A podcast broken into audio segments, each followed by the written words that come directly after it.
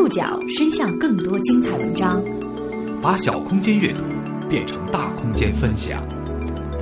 报刊选读，报刊选，把小空间阅读变成大空间分享。欢迎各位收听今天的报刊选读，我是宋宇。今天为大家选读的文章摘自《威斯特看天下》以及《中国青年报》，和大家一起来说说徐静蕾们的。冻卵之旅，因为徐静蕾，冷冻卵子这个专业的医学词汇最近频频出现在大众视野。徐静蕾是在什么状况下决定冷冻卵子的？除了那些著名演艺圈女星，还有哪些人选择了冷冻卵子？这项技术真的是世界上唯一的后悔药吗？在国内，冻卵市场是否有法律规范？报刊选读，今天为您讲述徐静蕾们的冻卵之旅。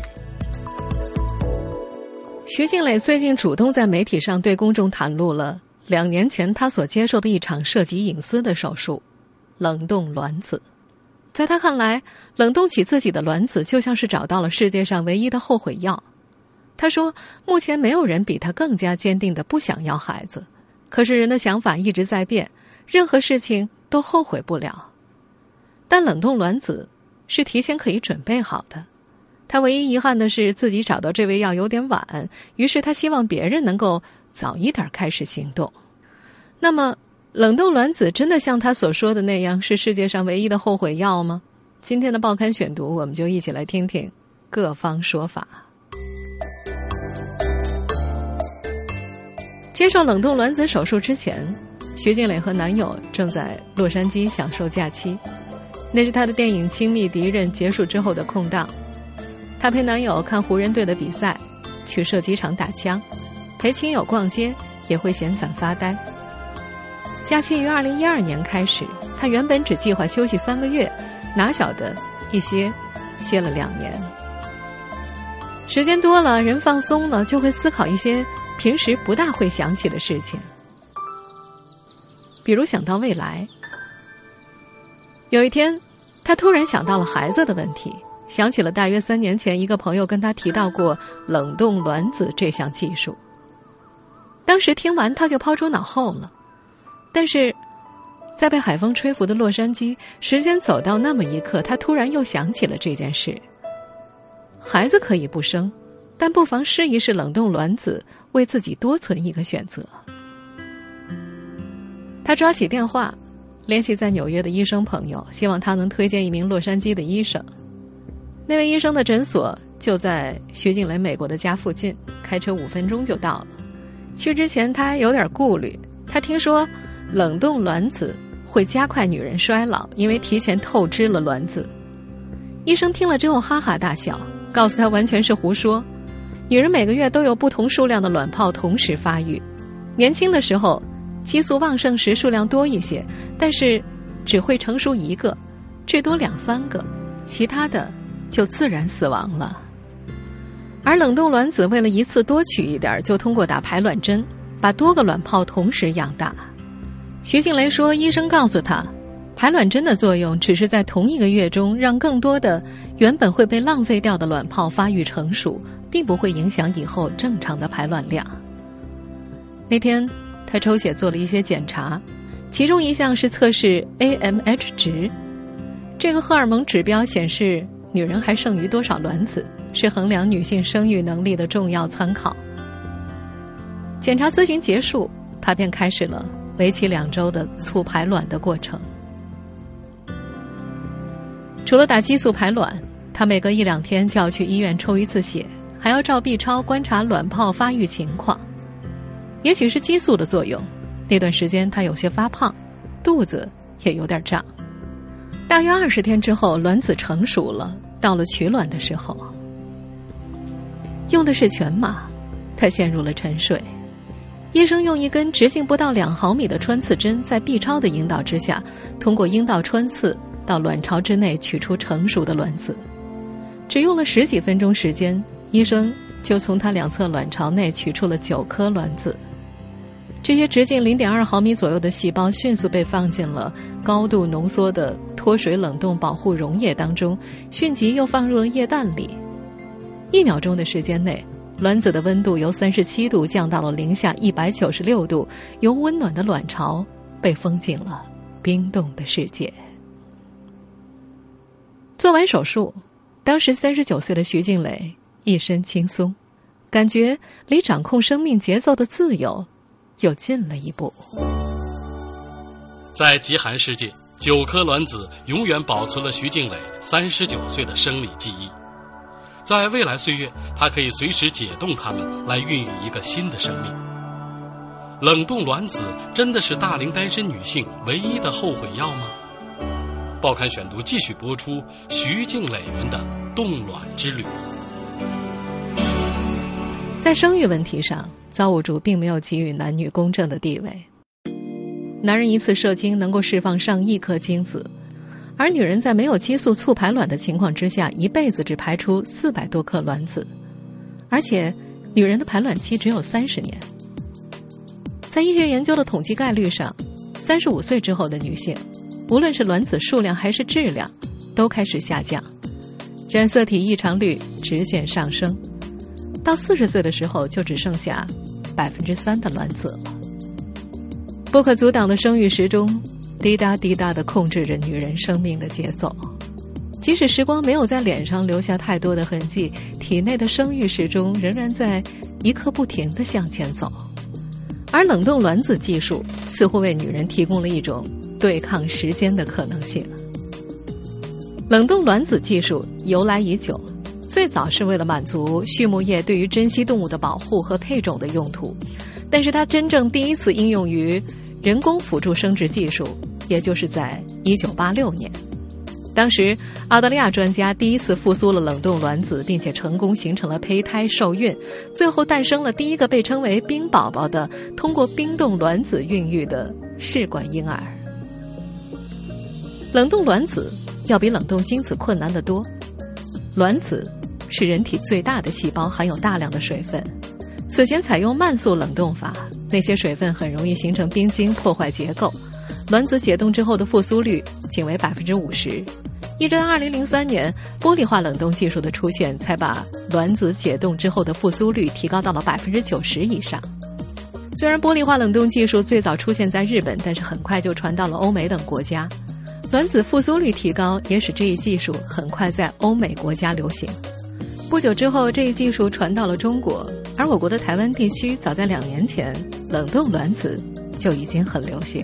我今年二十七岁，可是呢，我现在没有任何的 交往对象，也没有结婚对象，所以我想请问，我这样的状况，我是不是就可以来冷冻卵子？十个，也许也许会有一个，哦，甚至有多的话，就五个到一个，可能会问说，哎，那是不是应该要做冷冻的问题？而今年因为徐静蕾，这个问题又再度热火了起来。结婚生子，繁衍后代，这是千百年来社会灌输给女人的一种观念。即便到了当下，生育年龄依然成为国内女性被逼婚的一个重要理由。国内舆论对于女性婚姻的议论和态度，有时候会让徐静蕾感觉自己像个怪胎。在她的观念里，她不觉得人必须要结婚。过去说婚姻是个保障，她认为不需要保障。情感上，他自己挺有安全感的；在经济上，更不需要谁来保障他。他对于现在的生活状态很满意，他不知道还能怎么再快乐一点儿。自从独立思考成为习惯，他再也没有产生想要孩子的愿望。他觉得自己负不了那个责任。拿工作来做比喻，工作上再累，再没有耐心，他知道。还有十几二十天就结束了，是有时间期限的。到电影上映就过去了。孩子就不一样，他说自己没有要延续香火这个感觉，也不需要孩子给他带来什么不一样的感受。冷冻卵子是另外一回事儿，在他看来，人怕的是没有选择，跟他想不想要孩子没有关系。娱乐圈里，冷冻卵子的女明星。并不止徐静蕾一个，把我的这个卵子存在了冷冻库里，我们现在听到的这个片段出自二零一四年的一档娱乐节目，说话的这位女星叫叶璇，是最近一段时间在国内发展的比较好的香港女星。正在播出的《马上天下》就是她主演的。叶璇从小父母离异，独自在美国黑人区长大，对于结婚生子并不热衷。到二零一二年，三十二岁的她在一个姐姐的建议下去洛杉矶冷冻卵子。就我不用担心，我还还没找到老公，赶紧生小孩儿这样子去勉强的找一个男朋友。我可以哎，卵卵子冻好，我可能五十岁、六十岁才找到我的真爱，我还是可以很自如的，到时候再生孩子。叶璇说：“生孩子怎么也得耽误两年，怀孕一年，哺乳一年，对于女演员来说就意味着要从头而来。这似乎成了娱乐圈里的一种风尚，有些女明星。”更倾向把人生的黄金时间让位于工作，推后生育时间。李嘉欣最近在采访当中说，考虑冻卵为再生孩子做准备，未必会实行，但做了会比较安心。林志玲也多次被台湾媒体报道说已经做了冻卵，就等 Mr. Right 出现。在做过冷冻卵子手术之后，徐静蕾经常向身边的女性朋友推荐这项技术。他身边有很多年纪相仿的女朋友。有人想要孩子时发现难以受孕，他的建议是：只要有经济实力，就应该早点去做冻卵，即便已经生了孩子，也还可以去存一点儿。在国内，徐静蕾的想法并不罕见。伴随着试管婴儿技术的不断成熟，卵子冷冻在国内的市场需求也正在放大。但是由于法律上的限制，像徐静蕾这样的单身女性在国内想要冻卵。并不容易。报刊选读继续播出徐静蕾们的冻卵之旅。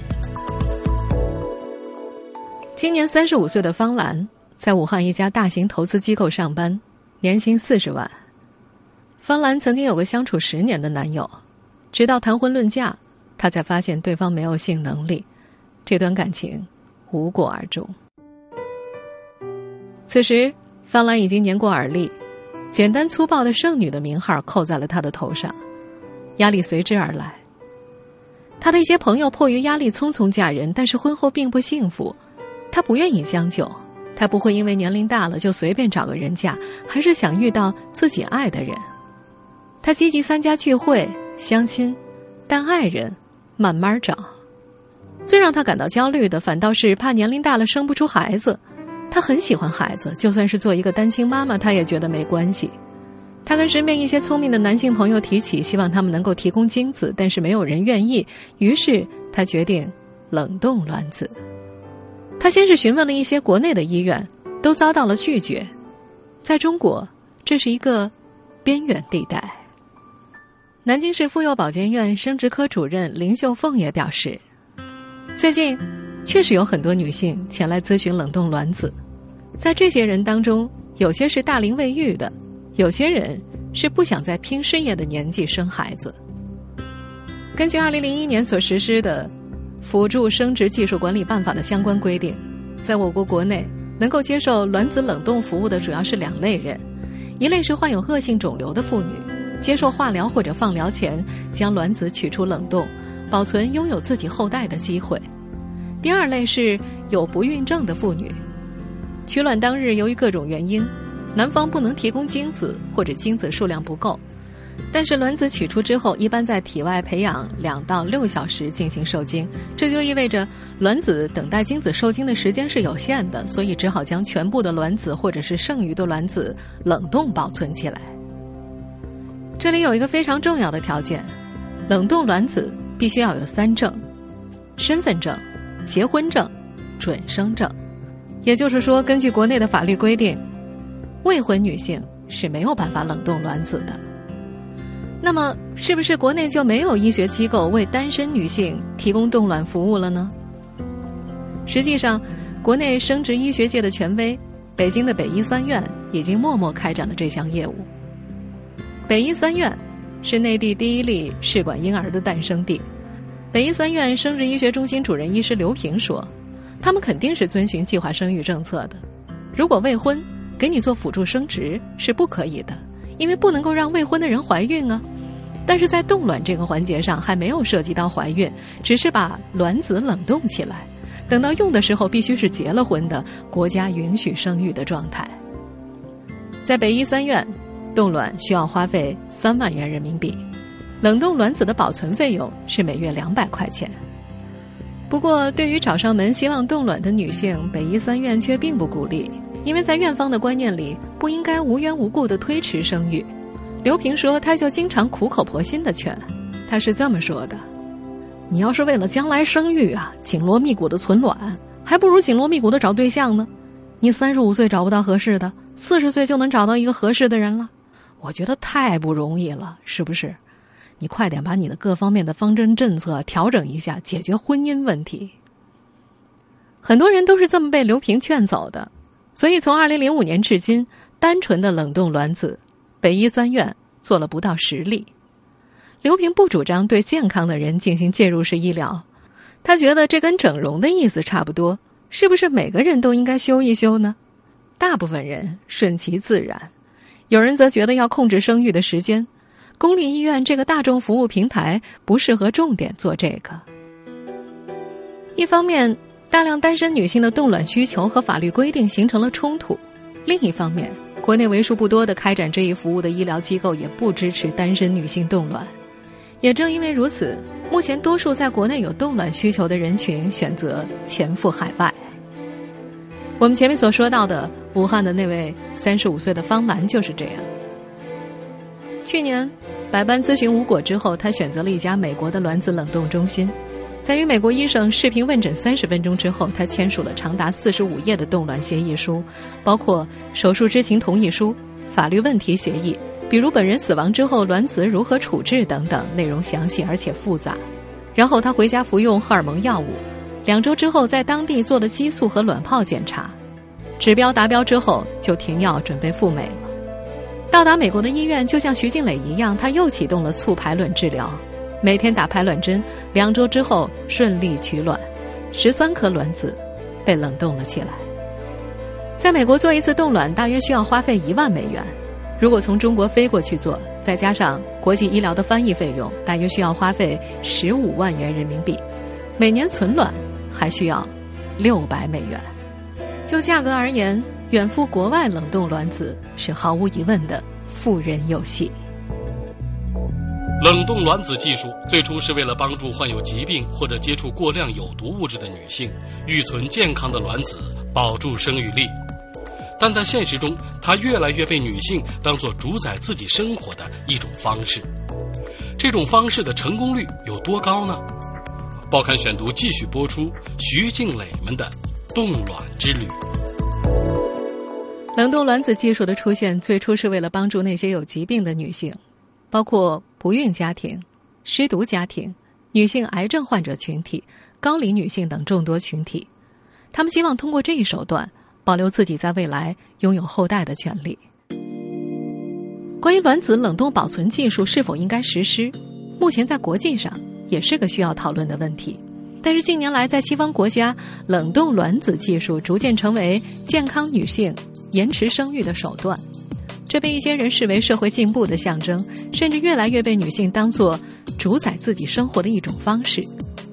去年十月，Facebook 和苹果公司两家巨头就宣布为女性员工报销冷冻卵子的费用，额度上限是两万美元。而许多中国女性也开始花几万甚至几十万送自己这份大礼。很多医院都看到了其中的市场潜力，一些国外的冻卵机构也已经开始开拓中国内地市场。总部位于洛杉矶的美国卵子冷冻机构，去年七月就在北京设立了他们的代表处。他们表示，来自中国的客户越来越多，这是增长最快的市场之一。该中心的负责人除了冷冻卵子之外，还从事试管婴儿等其他的生殖医学。他表示自己接触中国病人已经很多年了，不过来这儿做冷冻卵子还是最近几年的事情，尤其是最近两年人数上升的很快。也许是因为很多中国女性有了财务自由，社会有更加开放。一年里已经有十位女性通过该中心中国代表处前往美国做了冻卵，她们中最年轻的三十三岁，最大的四十四岁，这跟美国女性的冻卵年龄是相似的，她们的平均年龄是三十八岁。对于这部分女性来说，她们认为是给自己买了一份生育保险。但是，北医三院生殖医学中心主任医师刘平始终觉得，女人们买的这份生育保险并不那么可靠。刘平说：“用冻卵做试管婴儿的受孕成功率跟用新鲜卵子差不多。问题是，现在做试管婴儿的病人取十个八个卵，也就百分之三四十的人能够成功怀孕。要是冻了十个卵，有多少机会呢？遇到问题的时候，这份保障可能连百分之五十的成功几率都保证不了。也就是说，冷冻卵子技术确实延长了女性的生育期限，但是。”冷冻卵子日后解冻的怀孕率，并非百分之百。早在二零一二年年底，美国生殖医学会和辅助生育技术学会曾经联合发布了关于冷冻卵子的临床指南。这份指南当中提到，既然是冷冻卵子，那么使用的时候就先需要复苏卵子，并不是所有的冬眠卵子都可以成功被唤醒。这个复苏成功率大概在百分之九十到百分之九十七。卵子成功苏醒之后，就需要在实验室当中与精子结合，就像是自然受孕一样。实验室里的精卵结合也不是百分之百能够成功的。冷冻卵子复苏之后的精卵结合成功率大约是百分之七十一到百分之七十九。在此以后，受精卵还需要被移植到女性的子宫里。和之前的过程相比，这个移植过程的失败率更高。冷冻过后的卵子的受精成功移植率大概是在百分之十七到百分之四十一。就像北医三院生殖医学中心主任医师刘平所说的那样，自然受孕之后还会有人流产，胚胎移植到子宫里之后，也不是都可以顺利的着床定植，也有一定的失败率。经过这么一连串的程序之后，一个冷冻卵子从复苏到最后成功怀孕，它的成功率大概是在百分之四点五到百分之十二之间，也就是说，大约只有一成左右的把握。另外，冷冻卵子技术实施的过程当中，不能忽视的另外一个重要因素是年龄。目前，能够为没有生育障碍。只是想要延长生育期限的单身女性或者夫妇提供冷冻卵子服务的国家只有美国、英国、日本和西班牙。事实上，就是在这些允许单身女性享受卵子冷冻技术的国家之内，大多数女性在考虑做冷冻卵子的时候就已经晚了。只要有操作的可能性，一些商业机构并不会拒绝客户的要求。即便如此，这些机构的医生也指出，最好不要超过三十八岁之后再来做冷冻卵子，通常在三十五岁之前会比较好。还有一些比较激进的人士则认为，冷冻卵子要趁年轻，二十岁到三十岁就应该解决了这个后顾之忧。可是，有多少女性会在二十岁的时候就考虑自己是不是有可能会出现高龄生育的问题呢？